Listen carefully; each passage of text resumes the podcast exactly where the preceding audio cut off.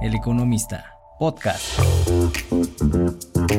Hola, bienvenidos y bienvenidas a Economía sin Monotonía, un podcast de El Economista.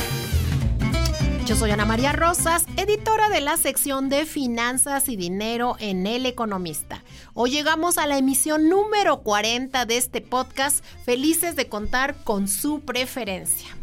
En el universo de los podcasts cada día hay nuevas ofertas de profesionales y expertos hablando de diferentes temas.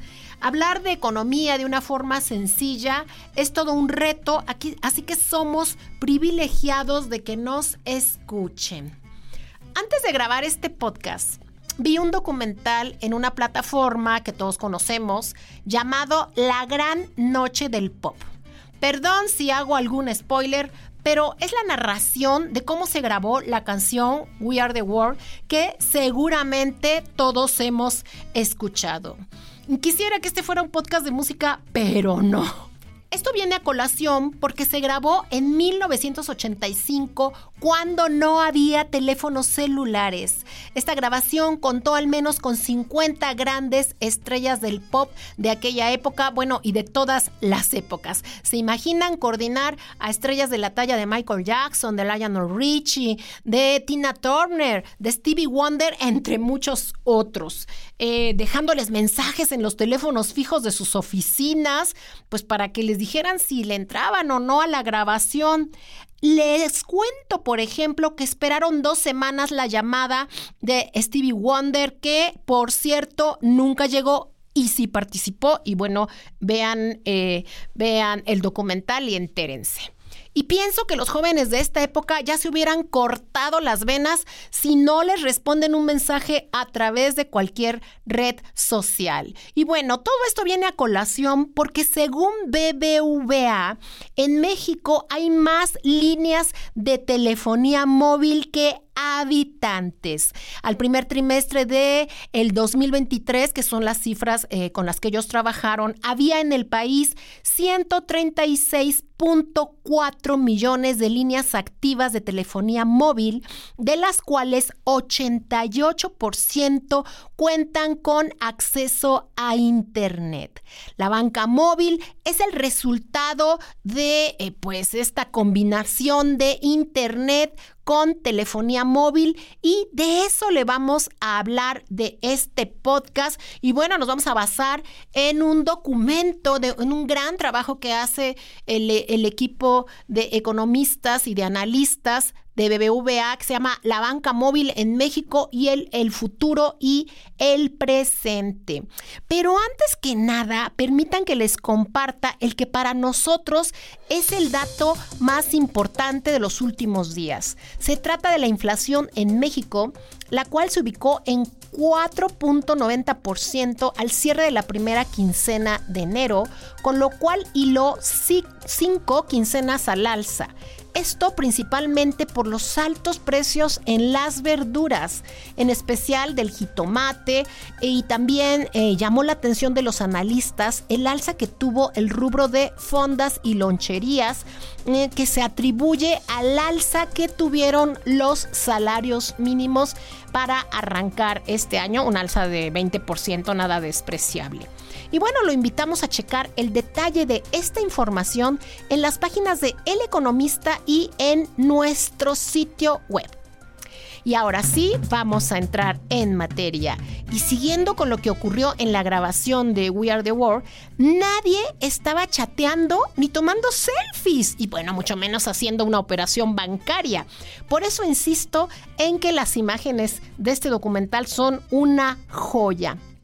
Y bueno, yo ayer en la noche aproveché para pagar la luz, el teléfono y de paso pagué el mantenimiento de mi casa y todo esto, señores, sin ir al banco. De acuerdo con la Comisión Nacional Bancaria y de Valores, al tercer trimestre del 2023, México contaba con más de 82 millones de cuentas con banca móvil. Esto representa un crecimiento significativo, aumentando seis veces su volumen en seis años de 14 millones de cuentas registradas en el tercer trimestre del 2017 a los 82 millones de cuentas que les acabo de comenzar. Y bueno, siguiendo con estos datos, en el 2023 cerca de 27.5 millones de personas adultas con un smartphone y acceso a Internet utilizaron la banca móvil en México. De este, de este número, las mujeres representaron 48.3% del total y 6 de cada 10 personas tenían entre 18 y 39 años. La minería de datos que hace BBVA, la verdad, es muy interesante. Pero miren, por lo pronto, eh, les quiero decir todas las posibilidades que hay en la banca móvil. Ellos lo definen como un multiverso de posibilidades y bueno, es consulta de saldos, estados de cuenta, información de compras en tiempo real, acceso con datos biométricos, poner límites en tus tarjetas, em, puedes hacer transacciones monetarias, llámese SPAY, eh, transferencias entre cuentas, pagos de tarjetas de crédito, pagos como les acabo de mencionar de, de impuestos, retiros en efectivo de tu, de tu tarjeta. Y bueno, inclusive hay, hay herramientas digitales muy interesantes eh, que son este, como prender y apagar tu tarjeta, herramientas de control de gastos, puedes hacer cobros eh, y pagos a través de el CODI, eh, puedes utilizar el dinero, el dinero móvil también. Entonces, bueno, son realmente cuestiones eh, muy, muy interesantes las que vienen en este, en este estudio. A mí me llama mucho la atención cómo eh, el número de cuentas eh, de banca móvil ha crecido, como les acabo de decir, y bueno, están a la cabeza eh, justamente quien elabora este documento, que es BBVA México, con el 25.9 de las operaciones, seguido de Banco Azteca con 21.9% de las operaciones y Banamex con el 15%. Pero también hay una parte súper interesante porque esto, esto, este crecimiento exponencial, pues es a partir del inicio de la pandemia del COVID-19, que bueno, también es algo, eh, pues es un parteaguas que todos nosotros, este, pues vivimos, ¿no? Y bueno, eh, también eh, ellos hablan mucho de las, de las características de las sociodemográficas de los adultos que utilizan la banca móvil. Y bueno, como les acababa yo de decir, 35% está en un rango de 18 a 29 años, el 27% de la población entre 30 y 39 y bueno, de ahí nos, nos vamos hacia abajo. Y bueno, también hay gente que no, la, que no lo utiliza, pero bueno, también tiene que ver, ellos también eh, analizaron eh, el máximo, el nivel máximo de escolaridad y bueno, eh, pues el 80.4% de, de quienes utilizaron, de la población de 25 años o más que, que utilizan estos smartphones, pues cuentan con estudios de posgrado, el 65% de licenciatura, eh, y bueno, entonces me, me, parece que esto también es algo, algo interesante y trae eh, ellos hablan de, pues, qué es lo que compran, ¿no? ¿Qué es lo que compra la gente a través de Internet? Y bueno, 73% de, de, las personas pues compran ropa y accesorios. Les aclaro que aquí eh, tú das, puedes dar varias respuestas, por eso esto nunca va a sumar 100. 48% eh, de las personas eh, compran artículos para el hogar, 44% alimentos y bebidas.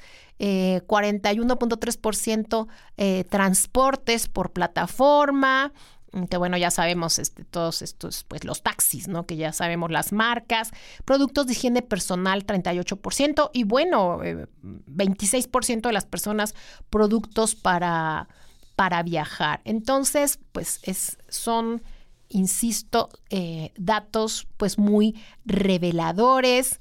Eh, bueno, también viene pues por dónde por dónde te enteras de, de, toda esta información de la banca. Y bueno, pues el WhatsApp es el rey con, con el 93%, Facebook 91%, Instagram 51%.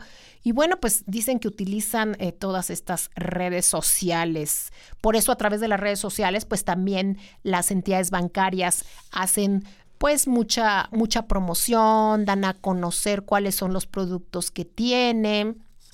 Entonces me parece que es algo, algo insisto, muy eh, interesante. Eh, y bueno, pues habla de la digitalización, del uso eh, de la inclusión financiera.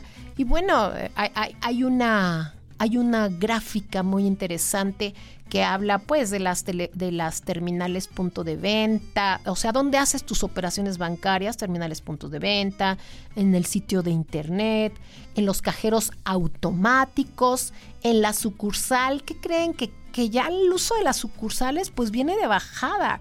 Solamente 5.4% de esta gran muestra pues utiliza eh, las sucursales. Terminales punto de venta pues todavía muchos en 32.7 pues, cuando hacemos pagos con nuestra tarjeta física, pues generalmente lo hacemos en una terminal punto de venta. Y bueno, el teléfono móvil viene creciendo eh, de una manera exponencial. En enero del 2015 representaba nada. y en este momento eh, representa, bueno, eh, ya 18, no, sí, 15.7% y se espera que en el 2030 represente el 23% de todas las operaciones. Entonces, bueno, pues está, estamos en, en esta nueva, bueno, no es nueva realidad, para nosotros es la realidad en la que estamos viviendo. Como siempre, los invito a que se suscriban a El Economista para que tengan acceso al detalle de esta y toda la información que se genera a través de las distintas secciones y también al sitio web de El Economista. Y bueno, también lo invitamos a que escuche toda la oferta de podcast. Hay muchas cosas nuevas, muy interesantes. Y bueno, yo en este número 40 me despido de esta primer temporada de Economía sin monotonía. Regresaremos muy pronto con muchas sorpresas para ustedes. Yo soy Ana María Rosas. Hasta la próxima.